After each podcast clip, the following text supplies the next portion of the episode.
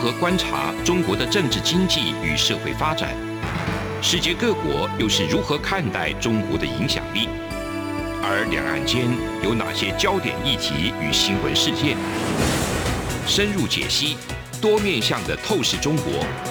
欢迎收听《这样看中国》。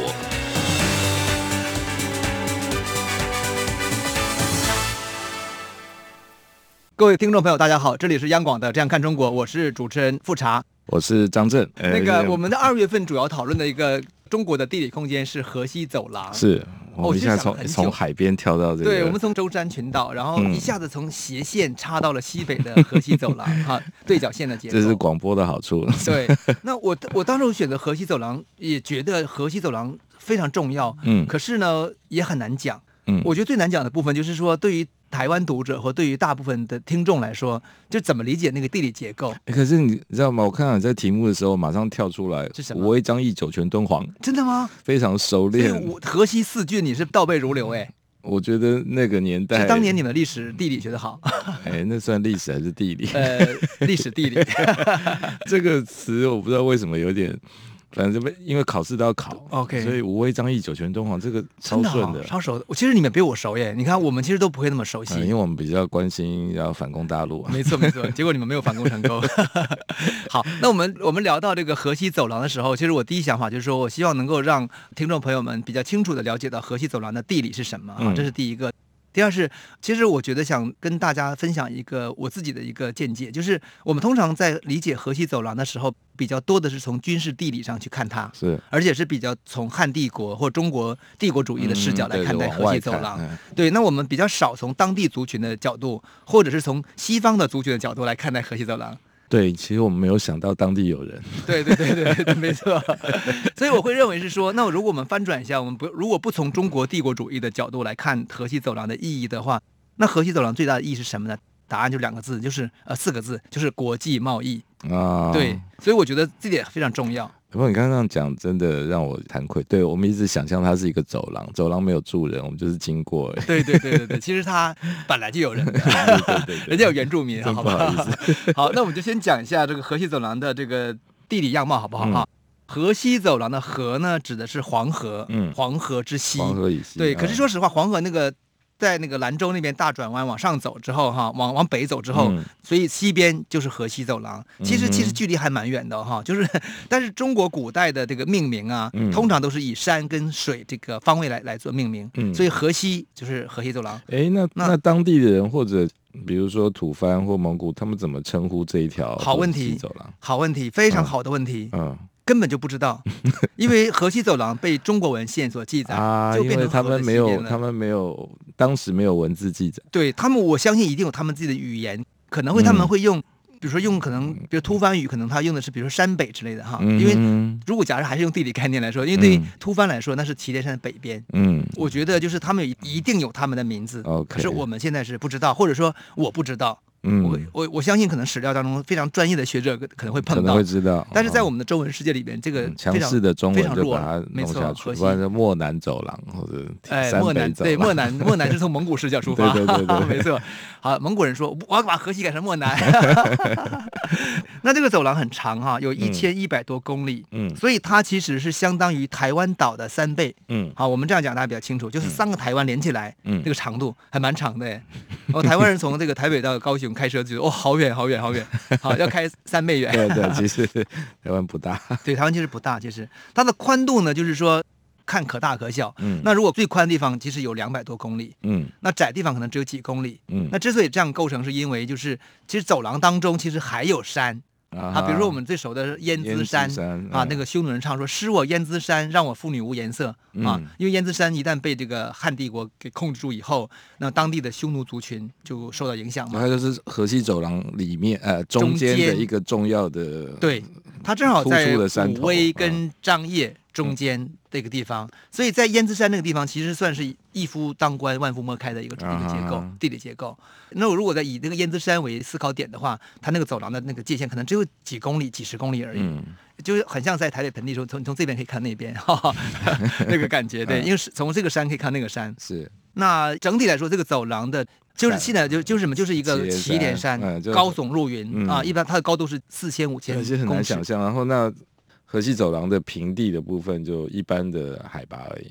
它海拔整体而言是比中国的像关中、像陕西、陕西那边是高一些些的，嗯、但它是一个低谷。嗯，那它右边是沙漠。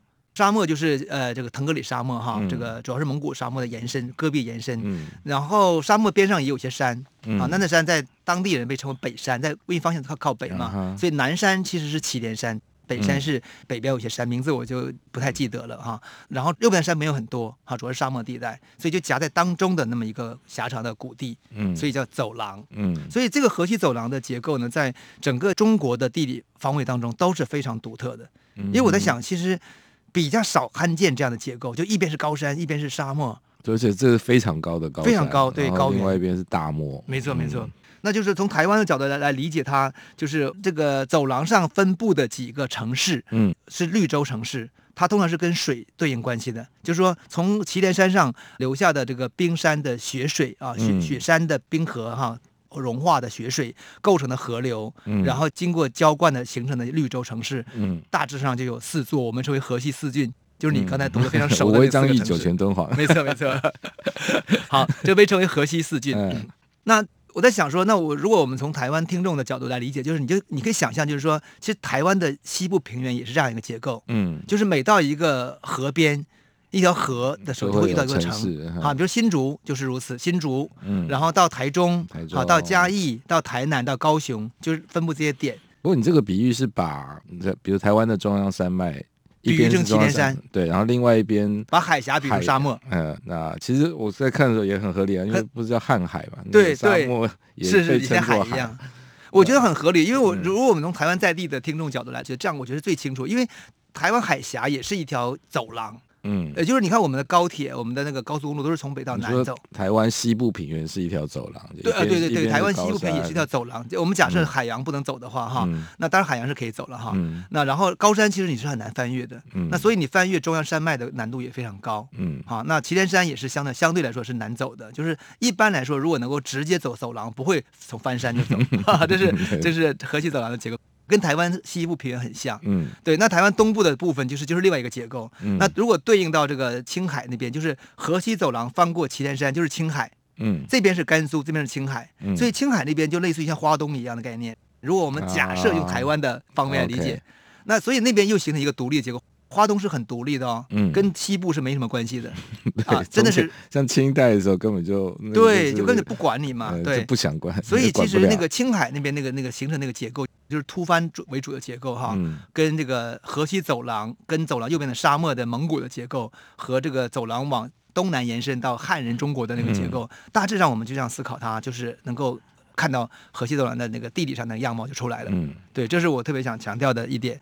啊，那这些山呐，这些这些河流，就是浇灌的城市，我们理解它，它它是一个，我们要想象它是一个叫做绿洲城邦，就是它完全是由城邦城市离开这个城邦之后呢，它就又进入到一个比较荒凉的地带去了。嗯，就因为没有水，没有水的浇灌嘛。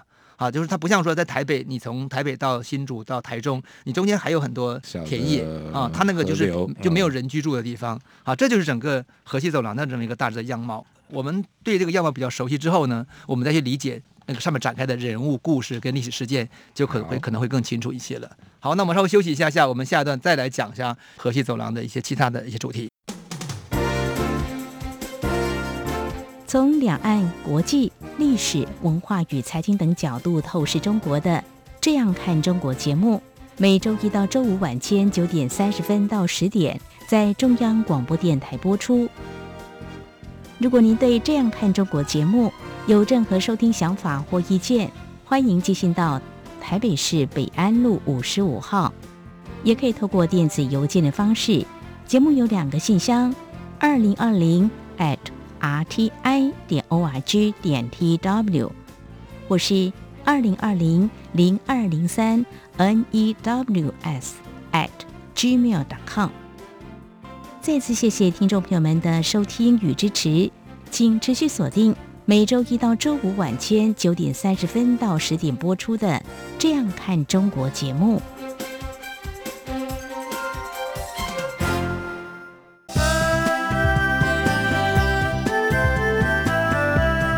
各位朋友大家恭喜我是蔡英文。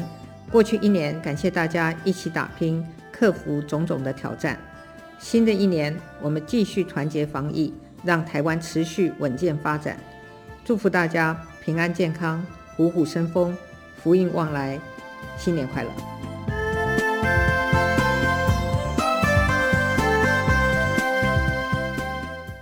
好，我们回来继续讲这个河西走廊这个边上最重要的那个山叫祁连山。那讲之前，还是刚才跟张正聊，你竟然去过敦煌，哎，对啊，我都没去过，我没去过河西走廊。所以有点惭愧。不过你飞过河西走廊？我飞过，对，我是去新疆的时候，我亲眼看，因为天气非常好，那边基本上没有乌云，没有云，所以从空中看到那个走廊的样貌是很清楚的。所以就可以看到两边山中间这样。看到就是这边就是祁连山的那个雪山白白的，然后右边是沙漠，然后中间会有些。飞机也要飞走廊上面。对呀、啊，因为我们从那个我从上海飞飞到新疆乌鲁乌鲁木齐，它的方向就是就是那样。它也刚好是航空直线。对，基本是航空线走。然后我印象非常深的是，到了这个兰州以后。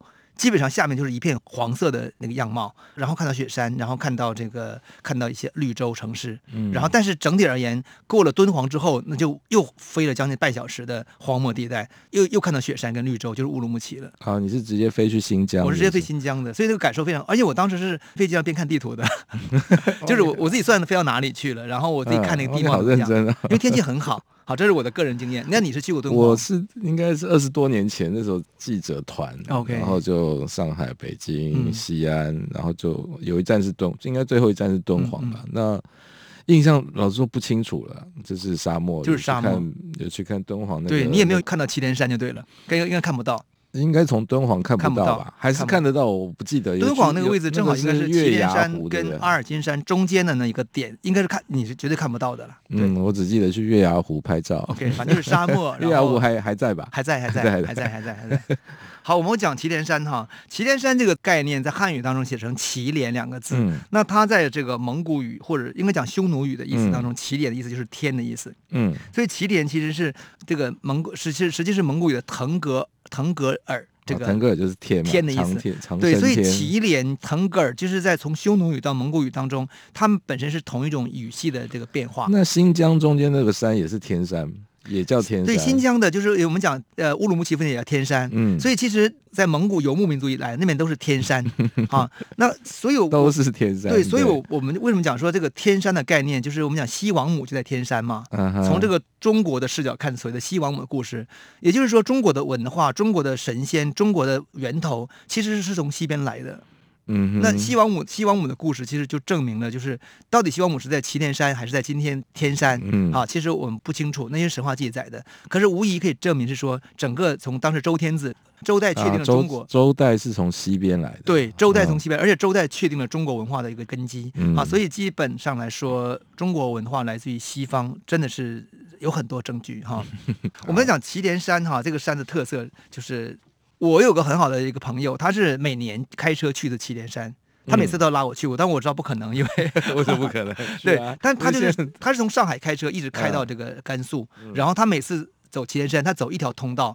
我当时跟他聊天，我才意识到祁连山原来长那样哈，就是祁连山是七条平行的山脉构成，嗯。方向方位都一致，对，西北到东南，对，就是我们想象祁连山是类似于呢，台湾不是有个中央山脉吗？嗯，好，我们很清楚它上面就是中间横亘在中间嘛。嗯，我们想象它是由七条中央山脉嗯。平行构成的，嗯，但是交错斜斜的这样构成的一个，嗯，一个大一个山脉，嗯，啊，就不它不是单独的一个一座山，这是它的特色。那中央山脉的。不是比较高耸入云嘛？嗯、中央山脉最高是三到四千，快快四千嘛，嗯、对不对？一般山峰都三千多，那祁连山的平均高度是四千到五千，比它还高。嗯，然后它那个山脉，因为中央山脉是挤压很高耸，平时它比较平缓的往下垂，所以它的那个山脊从山脊线两边山脊线那个距离最多可以到两百多公里，两百多公里那其实蛮蛮大的了，蛮大的，嗯、所以它是可以说是七支。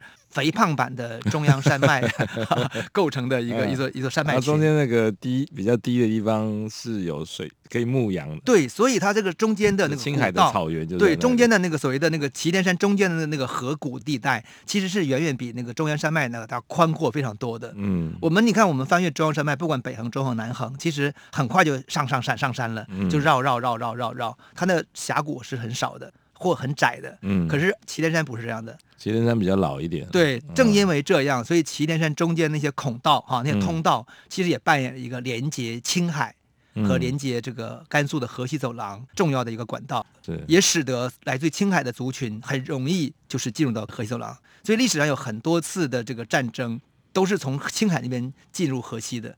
嗯，就是汉人势力如果想进入河西，在那个甘肃走廊南部已经被控制的情况下，他们可以从青海进到甘肃。嗯，像宋代最明显，宋代当时那边是西夏国嘛，嗯，所以宋代根本就是完全西北就被控制住了嘛。所以宋人就是有一次他们叫做河黄开边成功，就是他们青海那边河黄就是河黄河跟黄水。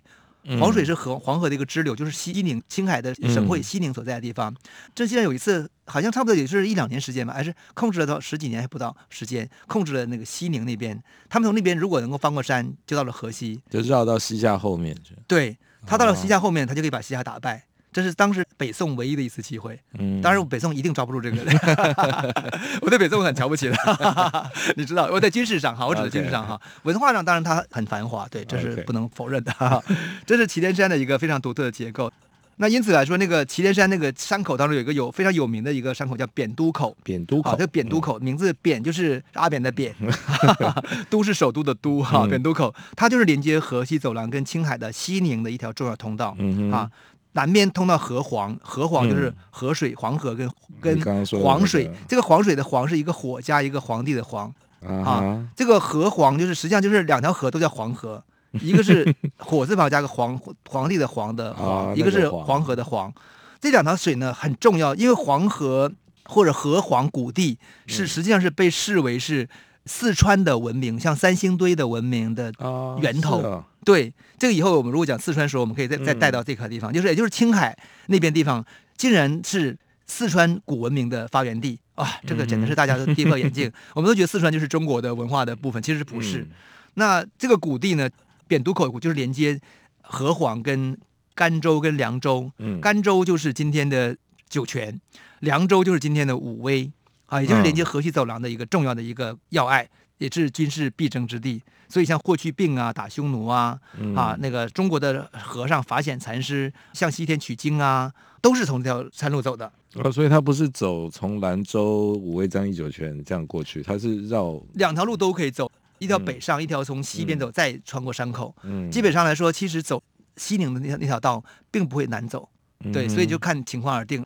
如果当北边的地方难走之后被某个政权控制了，那你就走南边。走南边啊，就是根据需求。所以等于有两条路可以进到河西走廊。对，是其实是这个概念。对，好，好，这就是我觉得我们要了解到这个祁连山的一个特别的情况，然后祁连山跟青海之间的关系，嗯、这样我们就能够理解到说啊，为什么这个历史上那个突蕃人竟然可以突破祁连山，然后控制河西走廊，嗯、而且一旦控制河西走廊，整个整个西安。就是就首都就岌岌可危，嗯、啊，也能理解到为什么像比如说像后来康熙康熙皇帝在抓准噶尔的时候，嗯、他为什么他也是很在意的要把河西走廊那条那条路线占据住，因为如果不占据住以后了，他们一旦把打通了所谓的羌人跟这个匈奴人的 地方的话，哈、嗯，基本上那个中国就比较危险，在军事上是这个意义的。嗯、这个就是祁连山的部分哈，所以可见这个地方是蛮有趣的哈。如果能够亲自看看，会不会是因为你说七条山脉不会是祁连山？呃呃，七 祁连真的不知道，这个音很相近的。好，我们下一段再讲一下祁连山或者和河西走廊所扮演的商贸意义。好。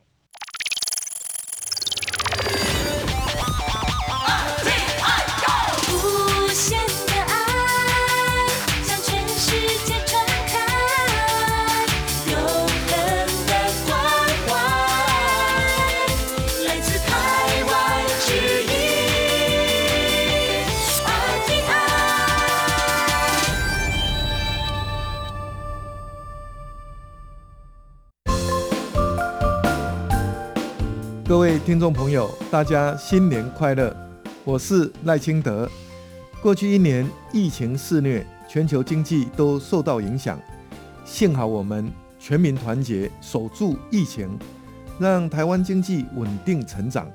国际上也越来越重视台湾。新的一年，让我们继续团结打拼，共同防疫，一起守护台湾。在新年团圆的时刻。祝大家虎虎生风万事如意阖家平安。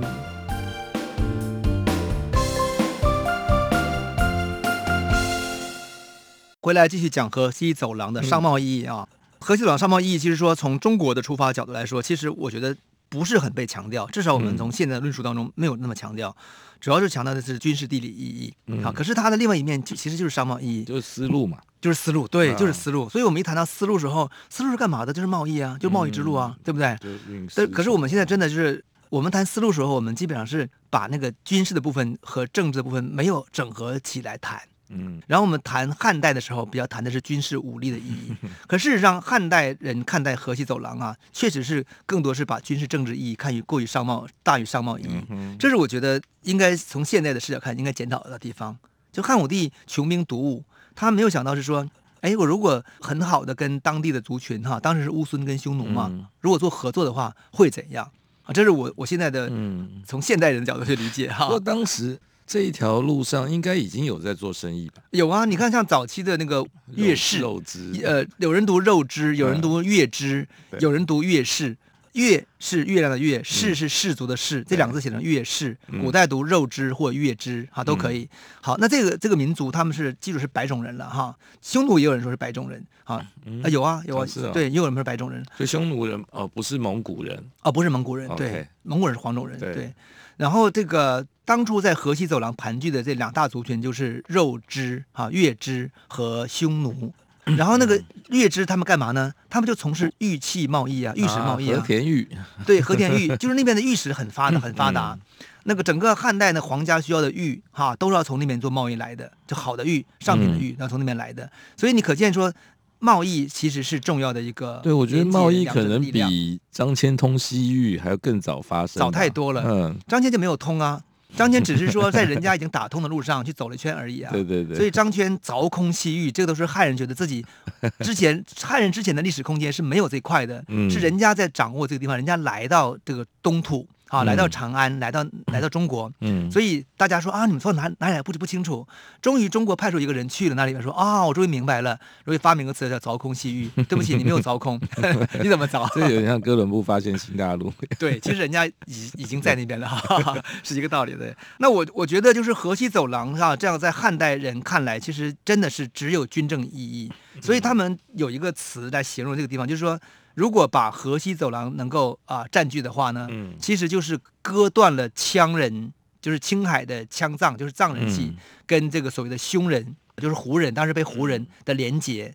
那因此来说，对于中国来说呢，就就安全，就是在在军政意义上当中，就好像伸出一块。所以我们看整个这个古代地图当中的时候，你都会看到说，河西走廊就是好像 向西北方伸出一条手一样的感觉，哈，那个感觉很明显。地图上就那边多出一块来，就是哎，为什么多出一块？因为跟地貌有关系，那一块可以多出来，对不对？那一块比较平，那块比较平，然后有 绿洲，汉人可以相对居住，汉人只能住这种地方。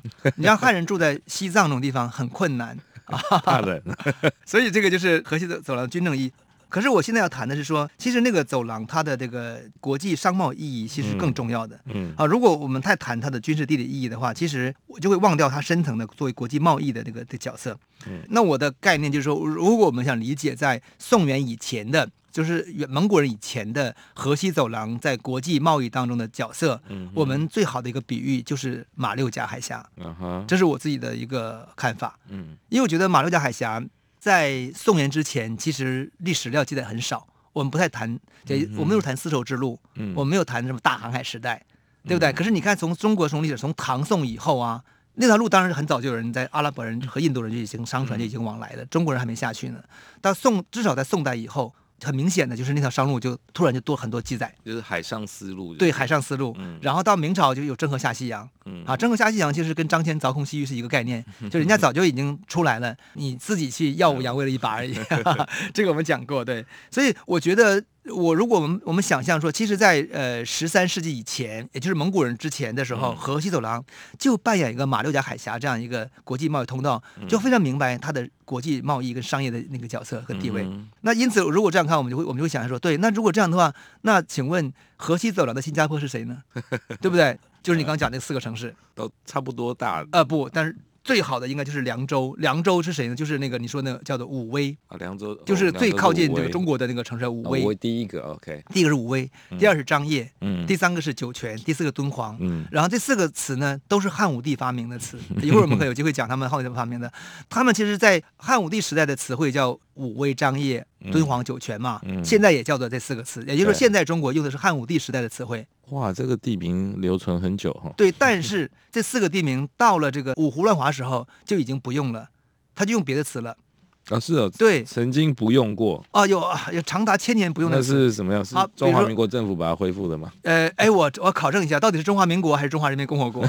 我觉得也是中华民国，应该是。一一定是至少是中华民国。对，这汉人视角啊。呃，我们在读书的时候是读中华民国的课本。啊，对哈，好，你的政绩 很好。对，中华民国，对我们学你们的。那当时叫什么呢？当时比如说像这个武威叫凉州，嗯，然后酒泉叫甘州。因为甘嘛，酒泉嘛，就是甘甜的甘嘛。哦、对，甘州。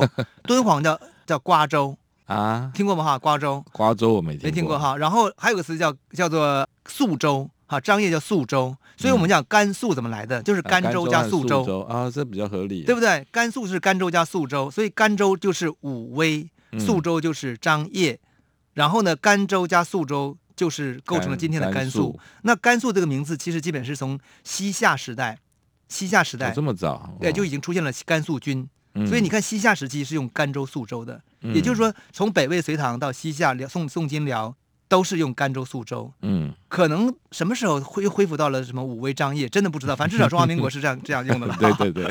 好，那所以那个凉州就是当时的新加坡。嗯，张掖或者可能是当时的这个什么那个雅加达之类的，嗯，或者是当时的这个，反正总而言之就是马六甲海峡的沿岸路上的其他沿岸城市。嗯，它这个很合理。因为你国际商贸一定要有当地的一个啊、呃、所谓的一个贸易中转站，嗯，啊，我觉得很合理。要休息，要喝水。那因此来说，你既然是作为一个贸易通道，那你的城市就当然非常的繁荣嘛。嗯，所以我们可以合理的推测，当时的甘州啊，当时的凉州，嗯，也就是武威、张掖、酒泉、敦煌是非常的繁荣的，嗯，繁荣到了我们无法想象的地步。对，我这是我这样认。对，第二点就是说，当时这些城市很多属于属于自治自治的城市，啊、呃。城邦，绿洲城邦，它是自治的哦。这点是我们跟所谓的这个中国内陆的一些官僚体系的城市是不一样的，不太一样。对，他们里面有非常强大的这个商队的族群在进行自我管理。那有名的一个词叫做萨宝，萨宝，萨是菩萨的萨，宝是宝贝的宝，这是北魏隋唐的一个词汇。嗯，它其实就指的是粟特人，就今天的这个中亚的一个粟特族群呢，他们在当地所建立的一个组织里面那些人呢，他们自己打仗。自己经商，自己搞祭祀，这个萨宝这个职位是，就是一个类似于像北美洲五月花号到了美洲之后，他们在当地建立一个教堂之后呢，开始进行自我社群管理的概念。这就是萨宝的意义。萨宝是一个最高首领的名称，对，名称是这种组织的名字。没错，他这个名字萨宝是汉字的翻译了。他原来是波斯语还是叙利亚语还是什么梵文？不不确定，很多说法不一样哈。但他们的功能跟角色就是在这些城市进行自我管理。所以我我会觉得说萨宝就是上海工部局，用上海工部局来解释萨宝是最清楚的。那我觉得现在很少人会这样去思考。这个萨宝的的历史意义，因为我们都被汉史料给蒙蔽住了嘛。嗯。可是你真的想想看，萨宝到底在干嘛的话，上海工部局是最好的解释。那既然上海工部局它在对于上海的国际这个贸易的繁荣期的角色，就是萨宝当时在北魏隋唐时期在核心，它是相对独立的一个。第呃，城邦自治机构，城邦，城邦自治机构，它里面也有汉人，也有中国官僚过去。可是整体而言，那个城市是比较偏自治的，而是以以商贸为主的。这是这个凉州啊和甘州这些河西走廊城市的主要的一个角色跟意义。好，我们今天就到此为止，我们下次再继续聊这个河西走廊。谢谢大家，拜拜。是阳光，翅膀打开了世界之窗，是阳光翅膀环绕着地球飞翔。